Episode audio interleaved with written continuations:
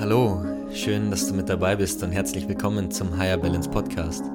Dein Podcast für Higher Vibes und mehr Balance. Mit mir, Tobias Hopfner, aber auch mit spannenden Gästen und Themen aus der Persönlichkeitsentwicklung und Mindfulness und natürlich der Frage, wie schaffen wir es eigentlich in Zeiten von Multitasking, der To-Do-Liste, die platzt und Hyperspeed im Außen zu mehr innerer Ruhe und Gelassenheit.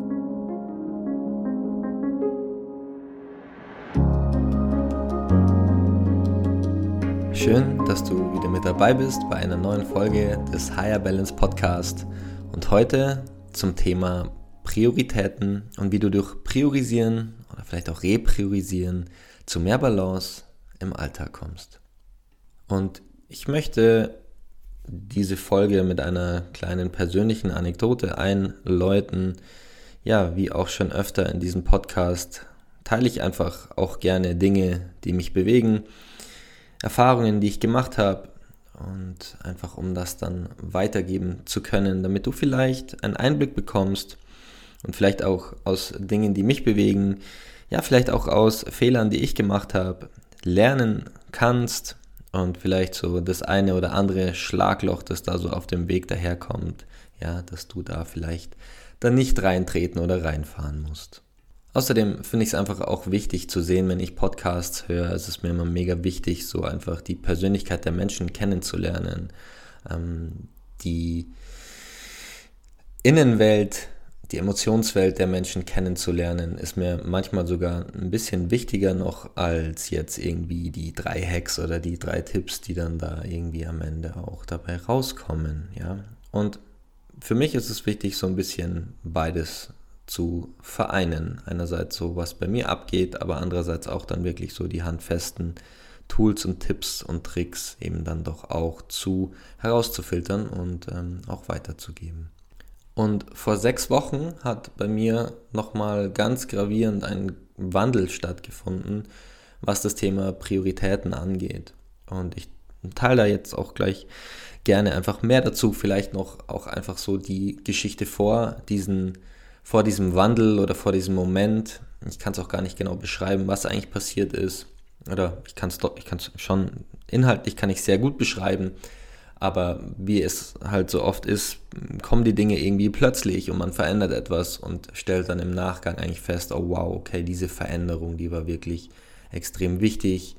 Die war einfach, ähm, ja, sehr, sehr, sehr groß. Und so war es eben in, in meinem Fall auch.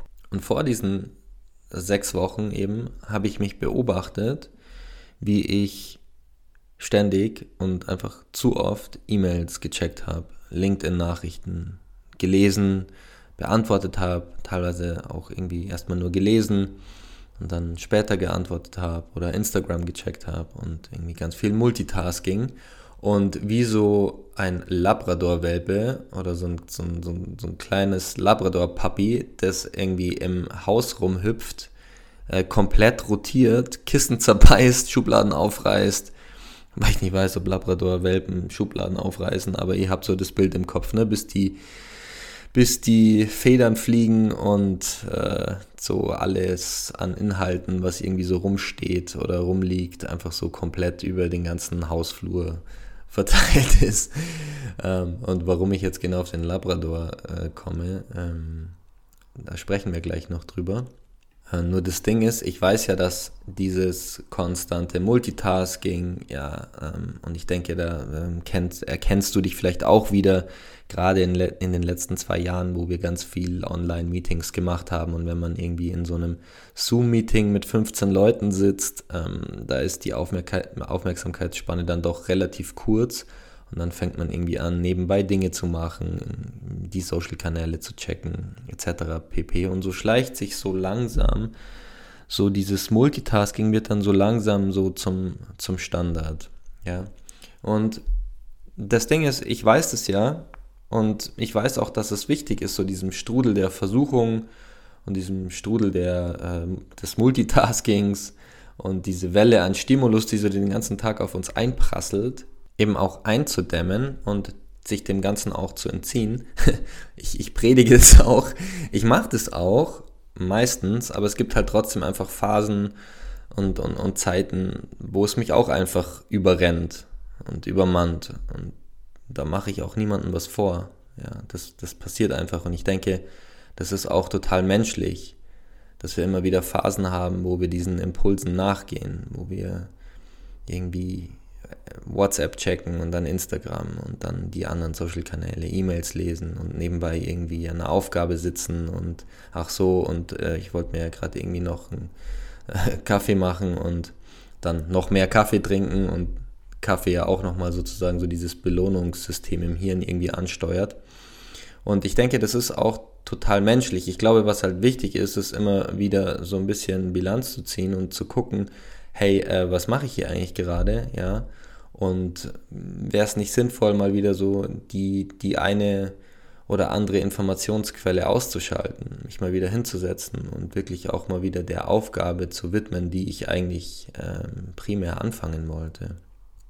Und ich denke auch so, dass man sich da gar nicht so stark dafür verurteilen sollte auf Dauer. Ja, die Leute, die Impulskontrolle also so diese, diese, diese, äh, dieses Verlangen, jetzt irgendwie was zu machen, dieses Verlangen, jetzt mein Handy in die Hand zu nehmen, dieses Verlangen, jetzt ähm, E-Mails zu lesen oder ach, da kam doch hier auch irgendwie für die, die angestellt sind, da kam doch jetzt irgendwie eine Slack-Nachricht rein oder der Chef hat geschrieben oder was auch immer. Oh, das muss ich jetzt lesen, so da durchzuatmen und diesem Verlangen nicht nachzugehen, das ist so ein klassisches ähm, Beispiel für Impulskontrolle. Und die Menschen, die das jetzt in Gänze gemeistert haben, ja, die irgendwie völlig frei davon sind, die, die sitzen entweder in, in Indien oder im Himalaya in irgendwelchen Ashrams und meditieren den ganzen Tag ähm, und oder haben sich einfach komplett aus diesem städtischen und westlichen Lifestyle zurückgezogen. Und ich glaube auch, dass das toll ist. Vielleicht mache ich das auch einfach irgendwann mal. Ja. Setz mich in die Berge und genieße das Eremitendasein. Ohne Handy, ohne Impulse, nur die Natur und ich. Ja. Selber jagen, eine Hütte bauen, Feuer machen, mich irgendwie in Flüssen waschen, meditieren und mich irgendwie mit mir selbst konfrontieren. Vielleicht mache ich das auch irgendwann mal. Ja. Aber für jetzt habe ich mich ja bewusst für dieses Leben entschieden. Und das ist auch völlig okay. Es ist völlig okay, dieses Leben hier zu leben und auch wirklich zu sagen, ja, ich möchte Teil des Ganzen sein. Und das kommt halt eben auch, da kommt halt mit, dass wir Informationsquellen ausgesetzt sind. Ich weiß nicht, ich lese ja auch immer wieder irgendwie interessante Sachen und zum Beispiel so auch was das Thema ähm, Werbung angeht, Werbung im Allgemeinen. Also höre da oder lese da unterschiedliche Zahlen, aber wir sind täglich irgendwie zwischen 3.000 und 15.000 Werbeanzeigen ausgesetzt ohne dass wir das jetzt wirklich aktiv wahrnehmen. Ja, ich weiß nicht, ob das jetzt nur Internet ist oder ob da auch irgendwie analoge Werbung, wenn die jetzt irgendwo, wenn da irgendwo ein Plakat hängt, ja, oder auch irgendwie Fernsehwerbung für die Menschen, die Fernsehen schauen oder YouTube-Ads, also so irgendwie so diese Hausnummer 3 bis 15.000 Werbeanzeigen oder ja, Werbeinhalten, denen wir sozusagen täglich ausgesetzt sind, ja. Und das ist natürlich schon eine ganze Menge ich glaube, die große Kunst am Ende ist einfach zu gucken, wie man die Balance findet, ja. In, mit dem Leben und dem Lifestyle, den wir haben, sozusagen möglichst bewusst mit Informationen und möglichst bewusst mit Impulsen, möglichst bewusst mit dem Verlangen, mein Handy irgendwie zu checken oder Informationen aufzunehmen oder nach Informationen zu suchen, umzugehen. Ich denke, das ist die große Kunst. Je bewusster ich damit umgehen kann, umso entspannter, umso mehr innere Ruhe habe ich und umso ausgeglichener bin ich und umso mehr Balance habe ich auch am Ende. Und jetzt sind ja auch schon Begriffe gefallen wie Impulskontrolle, ja, so diese digitale äh, Versuchung. Und ich möchte so ein bisschen an der Stelle auf die Wirkmechanismen in unserem Gehirn eingehen. Und also ein Modell, das ich super anschaulich finde und vielleicht interessiert dich das ja auch ja, und tatsächlich auch wirklich sehr, sehr einfach zu verstehen ist, also einfach zu verstehen in Relation zu der Komplexität unseres Gehirns, finde ich das Modell von äh, Paul McLeo, das sich das Triune Brain oder auf Deutsch dreieinige Gehirn nennt, echt relativ anschaulich. Und eigentlich sagt dieses Modell nur, dass wir quasi drei Bereiche im Hirn haben und ich werde dazu jetzt einfach mal so ganz kurz ein bisschen was erzählen, weil ich finde das halt super interessant. Und ich habe früher immer nicht so richtig verstanden, wenn es irgendwie ums Gehirn ging. So, unser Gehirn ist so komplex. Und diese ganzen Bereiche, die wir haben. Und dann war irgendwie die Rede von linker Gehirnhälfte und rechter Gehirnhälfte. Und dann oft hat man irgendwie noch andere Sachen gehört. Und ich konnte das einfach irgendwie nie richtig zuordnen, was das eigentlich bedeutet, eben bis ich dieses, dieses Modell ähm, ja, kennengelernt habe. Und wie gesagt, ich bin beileibe kein Experte ja, und auch äh, kein Neurowissenschaftler. Das sind einfach Dinge, die ich mir die letzten Jahre selber angeeignet habe. Und ich finde es aber irgendwie auch super interessant, das so ein bisschen einfach weiterzugeben, dass man zumindest schon mal was davon gehört hat. Und die, wie gesagt, dieses äh, dreieinige äh, Gehirn, dieses Modell, teilt unser Gehirn in drei Bereiche ein.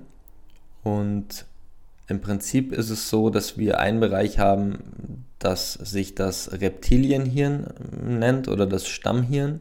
Und das ist so der älteste Teil im Hirn. Ja. Und das ist einfach so für das Überleben und, und die unbewussten Dinge und so unsere Instinkte und Reflexe zuständig. Ja. Also reguliert irgendwie Schlaf, Herzkreislauf, Appetit, Atmung, Verdauung und so weiter. Ja. Und wenn man so an ein Reptil denkt, an ein Krokodil, kann man es sich durchaus auch so vorstellen und ebenso diese, diese primalen Bedürfnisse oder auch wenn irgendwie im, im Notfall, wenn halt irgendwie ja, eine Notsituation ist, dann wird da auch sozusagen relativ schnell und viel Energie für äh, diese Handlung auch bereitgestellt. Dann haben wir das limbische System, ja, oder auch das Zwischenhirn genannt das ist sozusagen zuständig für unsere Emotionen und unser Gedächtnis. Und vielleicht habt ihr ja schon mal ähm, ja, Dinge wie Hippocampus oder Amygdala gehört. Ja, das sind alles Dinge, die sozusagen in, sich im limbischen System abspielen. Will da jetzt auch gar nicht so tief reingehen. Es ist auch gar nicht so wichtig, sich diese Begriffe jetzt alle zu merken. Der Hippocampus ist einfach so eine Art Zwischenspeicher ähm, oder auch so für das räumliche äh, Vorstellungs- oder das zeitliche Vorstellungsvermögen da. Und die Amygdala ist sozusagen unser Alarmzentrum oder auch, ähm, auch an der Stelle zuständig sozusagen für schnelle Reaktionen bei Gefahr. Und dann haben wir das Frontalhirn, der Neokortex, das ist auch evolutionär sozusagen der jüngste Bereich oder jüngste Teil in unserem Gehirn, und der steht sozusagen einfach für, ja, im weitesten Sinne für das Denken und ähm, bewusstes und unbewusstes Lernen, so, ja, unser Verstand, das logische Denken. Und wie gesagt, auch so das Bewusstsein im Unterschied. Es ist auch relativ interessant. Wir messen dem Mensch ja so viel irgendwie Bedeutung bei, weil wir hier irgendwie Straßen bauen und Häuser bauen und irgendwie all die Dinge, die wir machen, bald zum Mars fliegen etc ähm, ist halt irgendwie der Unterschied zu äh, den meisten Tieren, ja, also außer jetzt Delfine und Wale, meines Wissens nach sind wir sozusagen die, ein, die einzigen ähm, Lebewesen, die diesen Neokortex haben. Und wenn du dir vorstellst, dass du einen Hund neben dir sitzen hast, dieser Hund hat eben nicht diese extra Bewusstseinsebene, die wir Menschen haben. Ja, der Hund weiß vielleicht, dass er ein Hund ist und dass da irgendwie noch andere Hunde rumlaufen und dass die irgendwie einen Geruch versprühen etc., Revier markieren und so weiter. Also der Hund weiß, dass er ein Hund ist, aber er weiß nicht, dass er es weiß, sozusagen. Ja, im Gegensatz zu uns Menschen. Wir wissen, dass wir ein Mensch sind, wir wissen, dass wir Menschen sind und wir wissen auch, dass wir es wissen.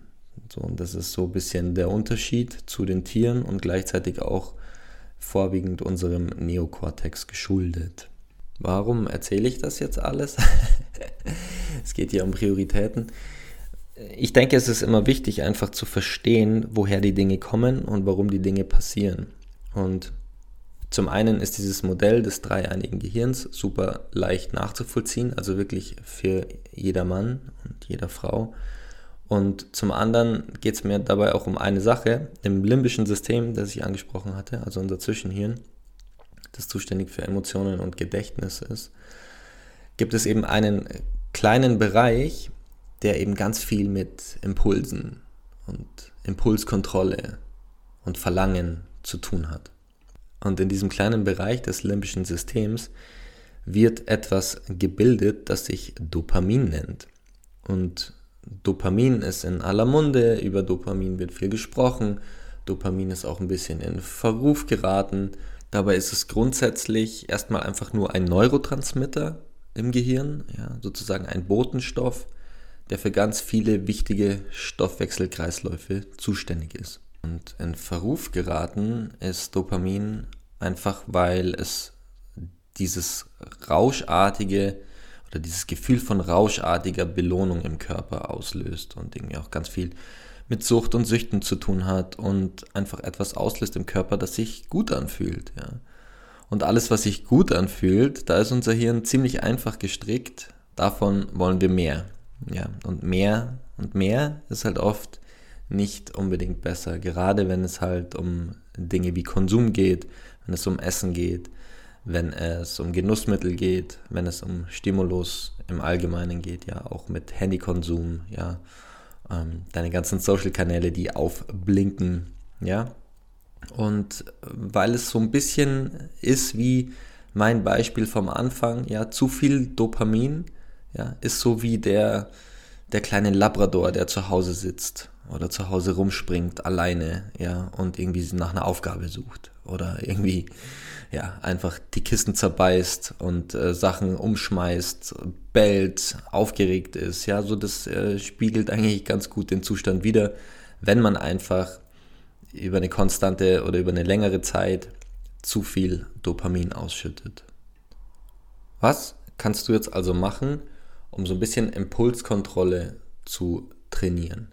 Ich kann dir wirklich nur ans Herz legen, der erste Step ist sozusagen mal deine, dein Handy oder deine Handys, wenn du mehrere hast, ja, und auch am, am Laptop, erstmal alle Push-Notifications ausschalten. Alles, was da bimmelt, alles, was vibriert, alles, was leuchtet, alles, was blinkt, einfach rigoros ausschalten. Das ist der erste Step. Im zweiten Step, wenn du das gemacht hast und irgendwie mal ähm, ausprobiert hast, wie das so ist, im zweiten Step einfach mal so das Handy bewusst weglegen. Ja. Keine Ahnung, manche Menschen sind ja gefühlt nur an ihrem Handy, das, da geht es ja gar nicht ohne. Ja. Da ist, äh, keine Ahnung, wahrscheinlich drei Stunden schon reine Folter.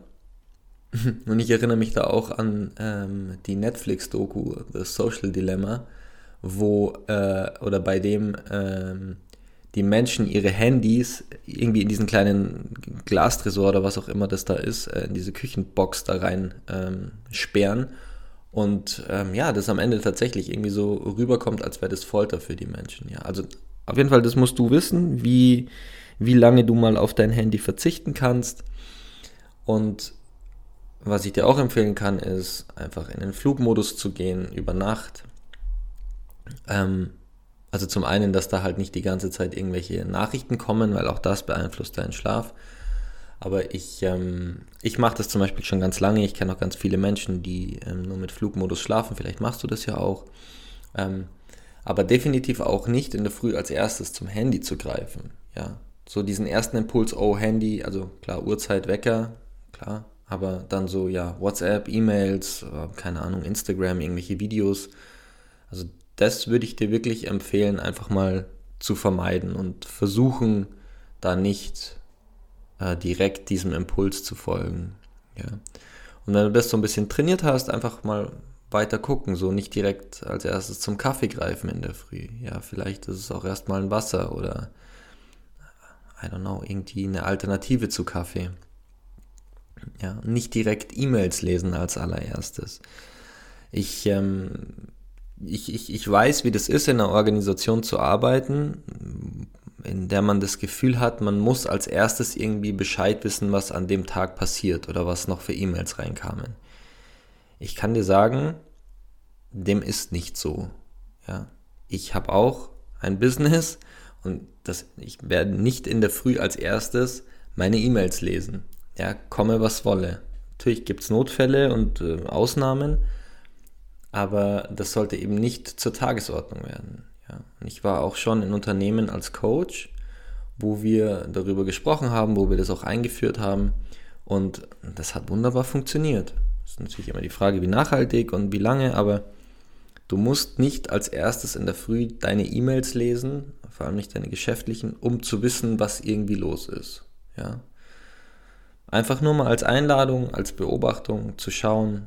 Ähm, und ja, ich weiß, also je kleiner der Laden, umso, äh, keine Ahnung, umso, umso wichtiger mag das vielleicht auch mal sein, zu wissen, was passiert. Und das mag an der einen oder anderen Stelle auch, auch berechtigt sein. Aber hier wirklich nochmal so ganz konkret, schau mal, was das mit dir macht, wenn du nicht als erstes ähm, zu diesen Informationsquellen und zu dieser Informationsflut äh, in der Früh ähm, greifst. Und weißt du, wenn du das einfach ein paar Mal gemacht hast und dich auch beobachtest, was das mit, was das mit dir macht und so ein bisschen so nach und nach diese Impulse reduzierst, dann wirst du eine Sache merken und jetzt kommt der entscheidende Punkt und was das Ganze jetzt ähm, auch mit Prioritäten zu tun hat. Wenn du diese Impulskontrolle übst und beherrschst, dann wird es dir viel einfacher fallen zu sehen, was sind denn jetzt eigentlich gerade Aufgaben, die wirklich wichtig sind und was sind Aufgaben, die vielleicht einfach aus der Reaktion heraus passieren, weil du gerade reagierst, ja, also reaktiv unterwegs bist, weil du vielleicht bewusst oder unterbewusst nach einem kleinen Dopaminkick suchst, diesem Belohnungsgefühl, diesem, wie vorher auch schon gesagt, dieser rauschartigen Belohnung. So, was gibt's Neues?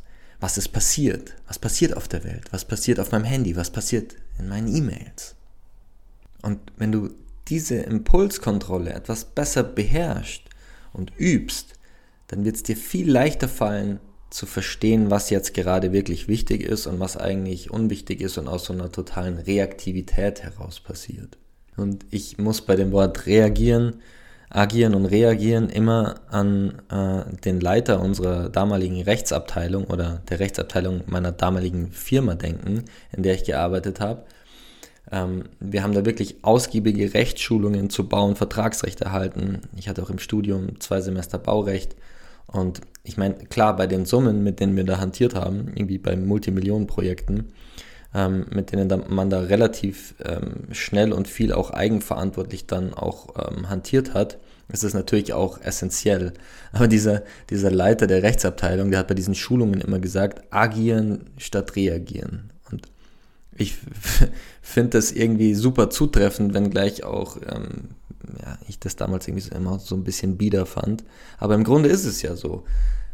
Agierst du aus eigenem Willen oder reagierst du? Machst du das jetzt gerade bewusst, weil du einer Person antwortest oder antworten möchtest? Oder machst du es, weil du sagst, oh, da hat jetzt gerade irgendwie was gebimmelt oder geleuchtet, da muss ich jetzt drauf schauen, weil ich muss ja wissen, was los ist. Ja?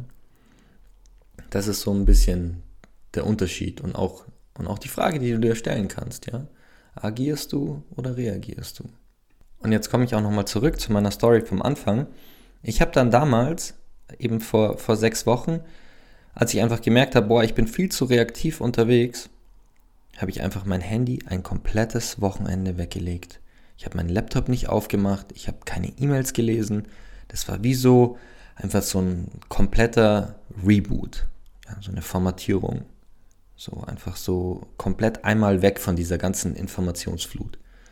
Und das hat ganz, ganz viel mit mir gemacht, weil ich dann wieder angefangen habe zu merken, also erstmal spürt man sich selber natürlich auch viel stärker, weil dieses ständige Dopamin und dieses ähm, ständige sich ablenken, das bringt dich auch irgendwie total weg von dir.